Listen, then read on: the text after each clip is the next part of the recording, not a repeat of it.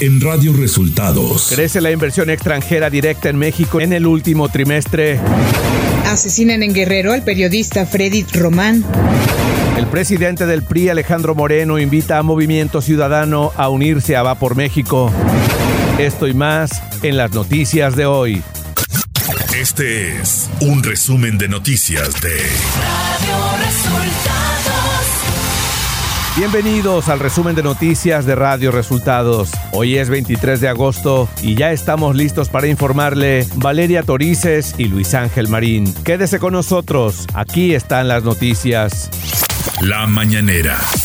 En la conferencia de prensa de este martes, el presidente Andrés Manuel López Obrador lamentó el asesinato del periodista Freddy Román ocurrido este lunes en Chilpancingo Guerrero. Es un lamentable caso de asesinato de este periodista. Pues primero mi abrazo, mi tristeza por este crimen, mi abrazo a sus familiares, sus amigos. Ya estamos trabajando. Hoy en la mañana lo tratamos en la reunión de seguridad. López Obrador celebró el aumento en las cifras de la inversión extranjera directa en México. Ya se dieron a conocer los resultados preliminares sobre inversión extranjera en México y son históricos. Desde que se lleva el registro de la inversión extranjera en los últimos tiempos, nunca se había recibido tanta inversión foránea.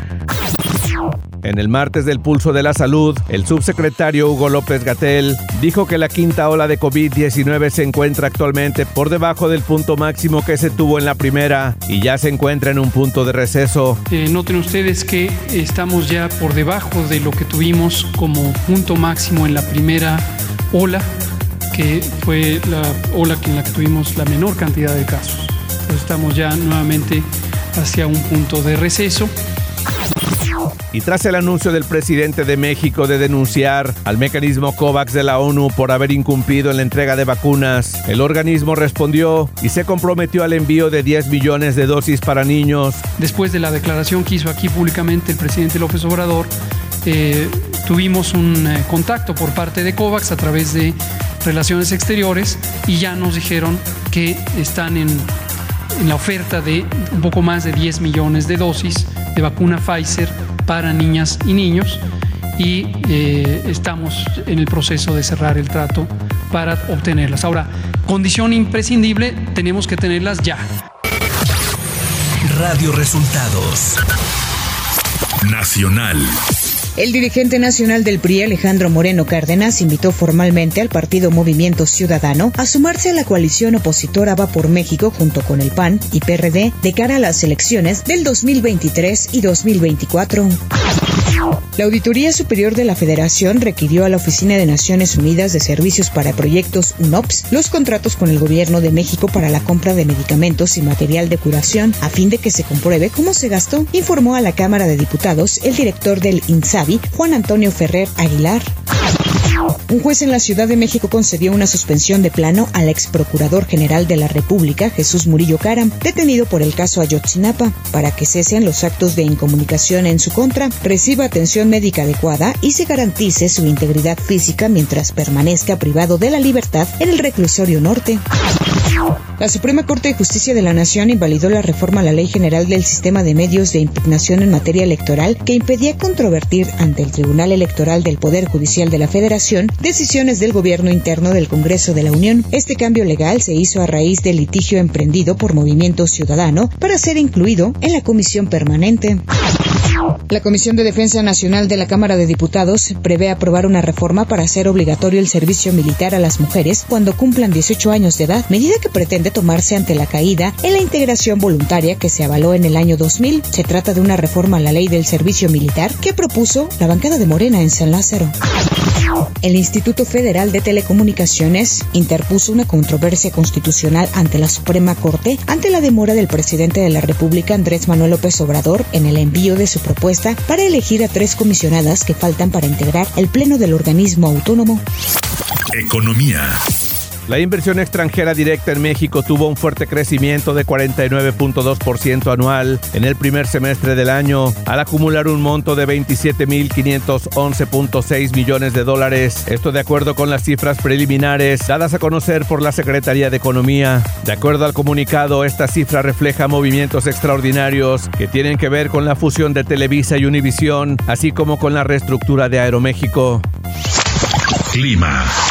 El monzón mexicano se mantendrá sobre el noroeste del país en interacción con un frente estacionario en el norte de México. Producirá lluvias puntuales intensas con tormentas eléctricas y posibles granizadas en Sonora y Chihuahua, así como lluvias muy fuertes en Coahuila, Durango y Sinaloa, mismas que podrían ocasionar incremento en los niveles de ríos y arroyos, deslaves e inundaciones en zonas bajas de dichas entidades. Canales de baja presión y la entrada de humedad proveniente de ambos océanos generarán lluvias fuertes acompañadas de descargas eléctricas y posible caída de granizo en el occidente, centro, sur y sureste del territorio nacional, con lluvias puntuales muy fuertes en Nayarit, Jalisco, Michoacán, Oaxaca y Chiapas. Ciudad de México. De gira de trabajo por Oaxaca y Campeche, la jefa de gobierno de la Ciudad de México, Claudia Sheinbaum, resaltó que se invierten más de 100 mil millones de pesos para llevar educación, salud, agua, internet y otros grandes derechos que mejoren la vida de los habitantes de la capital, cuya visión puede ser replicada en otras entidades. Información de los estados. La tarde de este lunes fue asesinado en Chilpancingo Guerrero el periodista Freddy Román. Era director de un semanario y fue ejecutado a balazos cuando viajaba en su vehículo. Dirigía La Realidad y además era colaborador en varios medios impresos locales. La Fiscalía de Guanajuato informó la tarde de este lunes que capturó al presunto homicida de Guillermo Mendoza Suárez, hijo del presidente municipal de Celaya, Javier Mendoza Márquez. A través de sus redes sociales, la dependencia reportó la captura del autor material del homicidio. Este lunes, elementos de la Secretaría de la Defensa Nacional, con apoyo de agentes de la Fiscalía Especializada en materia de delincuencia organizada, capturaron a Eibar Josué Tapia Salazar, hijo de José Guadalupe Tapia Quintero, en Culiacán, Sinaloa. De acuerdo con medios locales, el detenido fue identificado como un generador de violencia relevante en la zona, lo que lo convertía en un objetivo prioritario. El juzgado segundo de distrito concedió un amparo a una organización ambientalista para suspender las corridas de toros de la Feria Nacional de Zacatecas a realizarse del 3 al 18 de septiembre. Radio Resultados. Internacional. Anthony Fauci, principal asesor del presidente Joe Biden sobre el coronavirus y rostro de la lucha contra la pandemia en Estados Unidos, anunció este lunes que dejará su cargo en diciembre. Asimismo, en ese mes abandonará su puesto como director del Instituto Nacional de Enfermedades Infecciosas, el cual ocupó por 38 años. Fauci ha dirigido la respuesta de Estados Unidos a los brotes de enfermedades infecciosas desde la década de 1980 y desde el VIH-Sida hasta el COVID-19. Ha sido el honor de mi vida liderar el Instituto Nacional de enfermedades infecciosas, expresó Anthony Fauci. Los casos globales de COVID se han incrementado de unos 3 millones semanales a 6 millones actualmente, advirtió este martes el director general de la Organización Mundial de la Salud, Tedros Adhanom, un aumento de casos significativos que puede haber más hospitalizaciones y fallecimientos en las semanas venideras. Destacó en una rueda de prensa el experto, quien indicó que la mayor parte de los contagios actuales parecen pertenecer al sublinaje BA.5 de la variante Omicron, por ahora el más contagioso. La semana pasada, el director de la Oficina Regional de la OMS para Europa, Hans Klusch, ya había avisado que las últimas seis semanas los contagios de coronavirus en los países europeos se habían triplicado.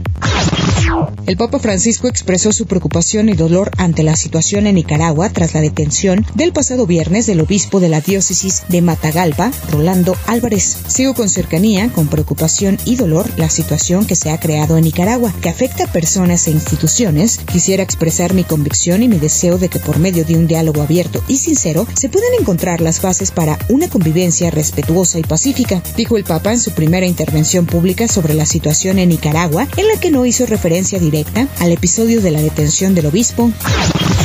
El fiscal Diego Luciani pidió este lunes 12 años de prisión y la inhabilitación perpetua para ejercer cargos públicos para la vicepresidenta de Argentina, Cristina Fernández de Kirchner, en la llamada causa vialidad que investiga supuestos casos de corrupción en la obra pública. Minutos después, el presidente Alberto Fernández lamentó el pedido de la fiscalía. Hoy es un día muy ingrato para alguien que, como yo, se ha criado en la familia de un juez, se ha educado en el mundo del derecho y enseña derecho penal hace más de tres décadas. Vuelvo a transmitir mi más profundo afecto y solidaridad a la vicepresidenta, escribió en Twitter. Tecnología. WhatsApp comenzó a habilitar la vista de estados desde la lista de chat. La aplicación actualmente está activando esta nueva función en WhatsApp Beta solo para usuarios de iOS y pronto llegará a otras versiones beta antes de activarse para todos. Esto debido a que muchos usuarios ignoraban constantemente los estados de WhatsApp y ahora la compañía hará que sea más fácil verlos. Espectáculos. Las productoras Casa Azul y Netflix iniciaron con la construcción del estudio cinematográfico más grande de Latinoamérica, en el municipio mexiquense de Ecatepec, en el Estado de México. De acuerdo con el gobierno local, el proyecto se asentará dentro de la colonia Jardines de Cerro Gordo, una de las más densamente pobladas de toda la demarcación y colindante con la zona industrial. Para ello, la iniciativa privada realizará una inversión inicial de 90 millones de pesos que servirán en el diseño de las instalaciones, donde se prevé la grabación de materiales cinematográficos desde el Estado de México. Deportes.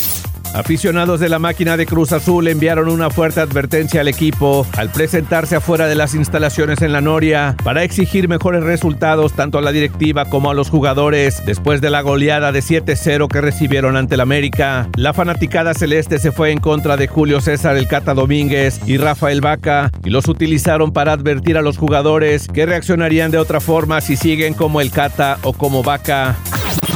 El quarterback Tom Brady volvió este lunes a los entrenamientos con los Tampa Bay Buccaneers después de una ausencia de 11 días en la pretemporada del equipo de la NFL.